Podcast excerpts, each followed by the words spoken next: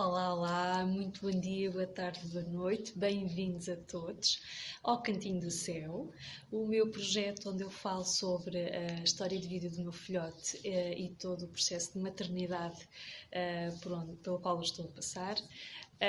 Cantinho do Céu, sejam muito bem-vindos, mães, cuidadoras, cuidadores, mulheres, homens, público em geral.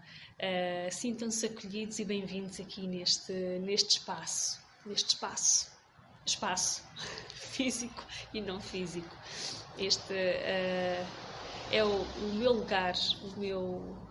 Como é que eu hei de explicar isto? É a minha doação para com o universo, para convosco, para que a nossa história sirva de inspiração, sirva de exemplo do que fazer e do que não fazer.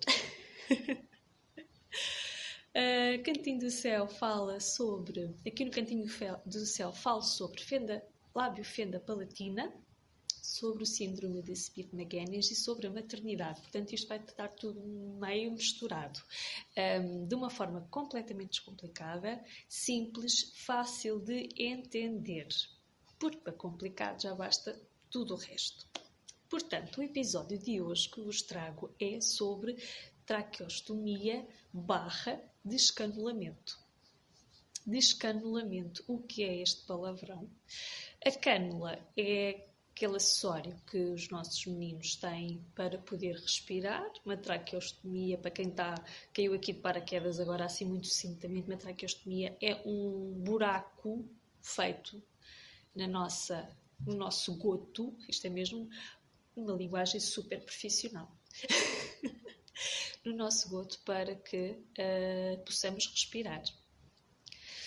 O Rafaelzito uh, nasceu há dois anos atrás com fenda palatina, não foi diagnosticado durante a gravidez, portanto foi surpresa à nascença. E após a primeira cirurgia ao palato, ao palato duro, o Rafael teve muitas dificuldades respiratórias durante o sono, durante apenas o sono. Uh, e foi todo um processo que eu já falei em episódios anteriores, portanto vão lá checar o que, é que, o que é que aconteceu. Foi todo um processo até fazer a traqueostomia. E eu morria de medo dos descanulamentos, é? que a cânula saltasse fora em casa.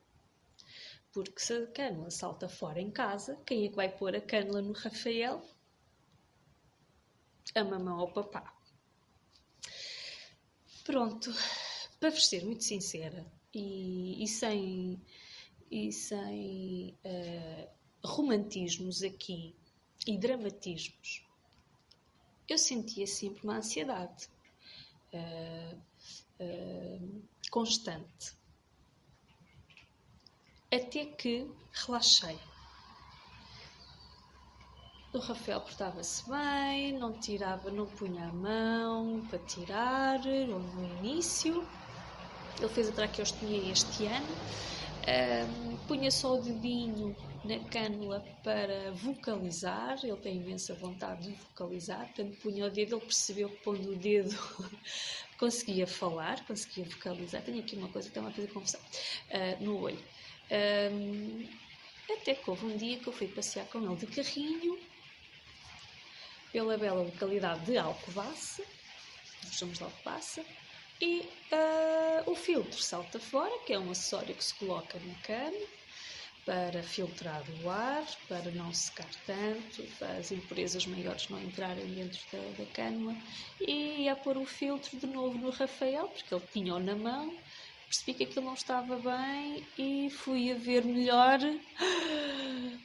Socorro! Aquele despipou. Agarro o telefone, ligo para o Samuel, para o meu marido. Estou uh, a ir para casa. Isto aconteceu. Temos que fazer alguma coisa. Ai, credo. Olha, eu parecia branca como a cal. Estava branca como a cal. Tudo eu transpirava. Eu a pensar, mas como é que isto foi acontecer uh, durante um passeio e ele sentado no carrinho? Nunca aconteceu tal coisa. Então chegamos a casa, preparámos tudo, preparámos o campo estéreo, todos os acessórios, nós temos tudo em casa para fazer a reposição da cânula no, Rafael, como qualquer outro mamãe e papá tem, que tem em casa. onde é que eu ia mesmo? Onde é que eu ia mesmo? Uh, sim, voltámos para casa, campo estéril preparado, Rafael deitado com o queixo todo estirado para trás, com uma almofada atrás dos, dos ombros, como costumamos fazer sempre todos os meses, a cada troca da cânula. E, e vamos a isto. Agarrei na cânula uh, nova para introduzir. Não entrou a primeira, não entrou a segunda, não entrou a terceira. Um, o Rafael certamente tinha um granuloma que, que apareceu um nadinha de, de sangue, o que me assustou imenso ver eh, o sangue. Não é que o sangue me, me assusta, me dá medo, mas sim o estar a magoar o meu filhote. Isso sim uh, bloqueou-me totalmente. Naquele momento fiquei bloqueada, gelada, petrifiquei e disse: uh, Não consigo fazer isto agora, tens que ser tu. E trocámos. Trocámos. Veio o papá, trocámos, uh, foi o papá fazer com uma cânula mais pequena, com tamanho abaixo. E aí sim, não foi, não foi fácil, mas já, já a cânula entrou e passei o resto do dia a pensar que raio foi acontecer numa situação que eu não estava nada a prever, não estava uh, toda à espera daquilo, mas o que é que aconteceu, o que é que aconteceu, onde é que eu errei, onde é que eu errei, uh, estava desatenta e passei o dia todo neste ciclo vulcânico de, de, de rebaixamento, de, de não autocomiseração, mas um, a mandar-me abaixo, totalmente. Uh, falhei, falhaste, Laura, como mãe, uh, como acompanhante, como cuidadora, e depois chegou a hora que eu disse: basta, basta, Laura, basta Basta teres este discurso para contigo. Basta, Laura, porque isto ia acontecer. E basta, Laura, tentar controlar tudo. Basta, basta, basta. E rendi-me. E rendi-me e aceitei que não, não temos controle de porra nenhuma. Sim, devemos estar atentas e, uh, e vigilantes. Não é? Tem que estar atento e vigilante ao Rafael. Mas controlar, não controlo nada. E nós a vivemos nesta ilusão de que controlamos alguma coisa e não controlamos precisamente nada. Agora, temos de estar preparadas para, num instante, tudo mudar. Num instante, tudo mudar. E claro que não vamos estar sempre preparadas. Não. Preparados? Preparados. O resto dessa semana vivi apavorada. Apavorada de que acontecesse novamente. E não aconteceu. Mas aconteceu passado duas semanas. Rafael mais ágil, mais mexidote, a começar a, a gatinhar, a começar a levantar-se, a começar a explorar o mundo, a si, o seu corpo. E claro, dá ali um apetrecho que não faz parte do seu corpo. E nos momentos em que ele está aborrecido, não chateado, mas aborrecido, ele vai lá com a mão ver o que é que ali está. Encontra o babete ou encontra o casaco Estou aqui a mexer no micro e isto não se está a ouvir nada, com certeza. uh, e pumba! Vai com a mão e tenta puxar. Uh, duas semanas depois, então, desse episódio, ele descanelou-se três vezes durante a madrugada e eu retornei a viver uh, sobre ansiedade, a ter insónias a viver sob o medo de voltar a acontecer e de eu não ser capaz de assistir o Rafael. E claro que ir para o hospital para colocar uma cânula não está, não faz parte dos nossos planos. Não, é, é, é um disparate, porque temos que ser nós a pôr. É, por muito que a gente possa provocar dor ao nosso filho, não é um estranho que está de volta dele com uma bacta, com uma máscara, um, a fazer uma manobra que é invasiva. Claro que é feita todos os meses, mas pondo-me a mim no lugar do meu filhote, claro que eu preferia que fosse a minha mãe a fazer, mesmo que causasse dor, do que um estranho, com uma bata e com uma máscara. E então tenho, tenho vivido nesta luta constante, nesta bipolaridade, que é não consigo controlar, mas estou em alerta. não consigo controlar, mas estou em alerta. E tenho que ter muito cuidado porque eu já tive um esgotamento num passado recente por estar precisamente nesta situação, por estar em alerta constante. A privação de sono é terrível e burnout acontece a qualquer um, a qualquer uma, já, de repente já está a acontecer e não damos por ela. Já estamos a viver no burnout e, e não temos consciência dele. E então temos que respirar muitas vezes fundo. E graças a Deus tenho muita rede de apoio e sem ela não, não era capaz. Sem ela não tinha tanta. Uh, um, como é que eu ia dizer? Está-me a faltar a palavra. Um, tranquilidade ao mesmo tempo sinto tranquilidade porque posso deixar o Rafael com a avó, com o avô, com o pai, para eu poder fazer outras tarefas. E autocuidado é essencial. E eu sei que esta palavra assusta muita gente, autocuidado. Eu não tenho tempo para autocuidado, pensam muitos vocês. Pois é, mas se não tiverem tempo para o autocuidado, amanhã estou no hospital com um problema cardíaco, respiratório, psicológico. Uh, eu, se não tivesse cuidado, ia, ser, ia cair nessa esparrela.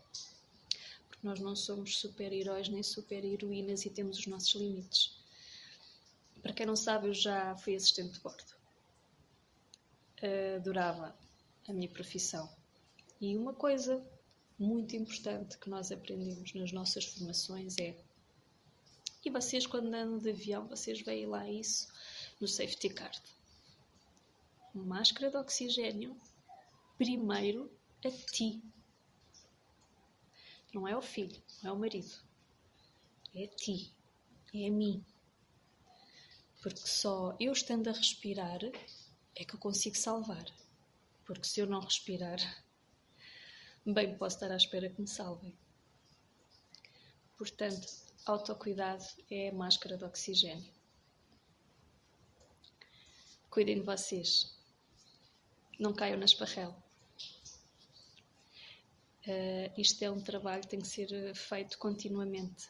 Eu estou aqui com esta conversa toda bonitinha, mas é para me lembrar a mim própria também que tenho que cuidar de mim por fora, por dentro, meditar, respirar no passeio na, na natureza, ir beber café com uma amiga ou ir uh, jantar com uma amiga, uh, ver um familiar que já não vimos há imenso tempo, uh, dormir, se possível, um bocadinho mais, uma cestinha, se possível. O que for, o que vocês mais precisarem. E aqui o muito importante é estarem conscientes do vosso corpo, ouvirem o vosso corpo, ele fala convosco, ouçam-nos que eu tento fazer o mesmo também. Fica por aqui o episódio de hoje. Mais virão. Espero que tenham gostado daqui do Cantinho do Céu, uh, para quem acabou de chegar. Eu sou a Laura Oliveira, mãe do Rafael, bebê de dois anos. Lábio fenda palatina é o nosso desafio, o síndrome Smith-Magenis também. E a maternidade é o meu desafio. Eu costumo dizer que o Rafael é o meu mestre e ele é mesmo, porque ele veio para elevar as fasquia e eu consegui ser a melhor versão mim própria. Um grande beijo, um grande abraço, um forte abraço para todos vós e até ao próximo episódio. Obrigada. Olá, estou eu de volta, sou eu de volta Esqueci-me de coisas importantes para vos dizer, tais como Uh, lição aprendida em relação ao descanelamento em casa. Com a pressa e com a ansiedade, esquecemos de pormenores. E então o Rafael, da primeira vez que descanelou, estava com o queixo todo estirado para trás, sim, como deve estar, mas a almofada debaixo dos ombros não estava suficientemente alta. E como já estava alguns minutos sem a cânula, hum, todas as, as pelinhas uniram-se. Enquanto que nós, quando mudamos no hospital, é tirar um por o outro, o, o estômago, o buraco está aberto e fica assim, aberto. Passado alguns minutinhos, ele fecha. Não é as peles que encerram e o buraco fecha totalmente. Não, é só as peles que encostam. Essa foi uma das causas pelo sangramento do Rafael. Foi aquele ter encostado tudo e nós e eu a tentar introduzir a cânula, um, prontos, ter, eh, ter, ter forçado um bocadinho e, e ter eh, rompido com o granuloma. Outra coisa muito importante que vos quero dizer é que, para quem me está a ver no YouTube, saibam que este episódio está reproduzido em podcast no Atlas Lipicast Portanto, vão lá ao Spotify, vão lá aos outros, uh, eh, um, às outras. Um, ah, esquece-me agora do nome. As outras plataformas de podcast que encontram Atlas Lipicast, o único projeto no mundo que fala sobre lábio fenda palatina de forma simples e descomplicada. O Dr. Rony Fúrfuro é espetacular e toda a sua equipa é espetacular e iniciaram este projeto fabuloso e eu tenho o privilégio de participar nele também com o meu testemunho.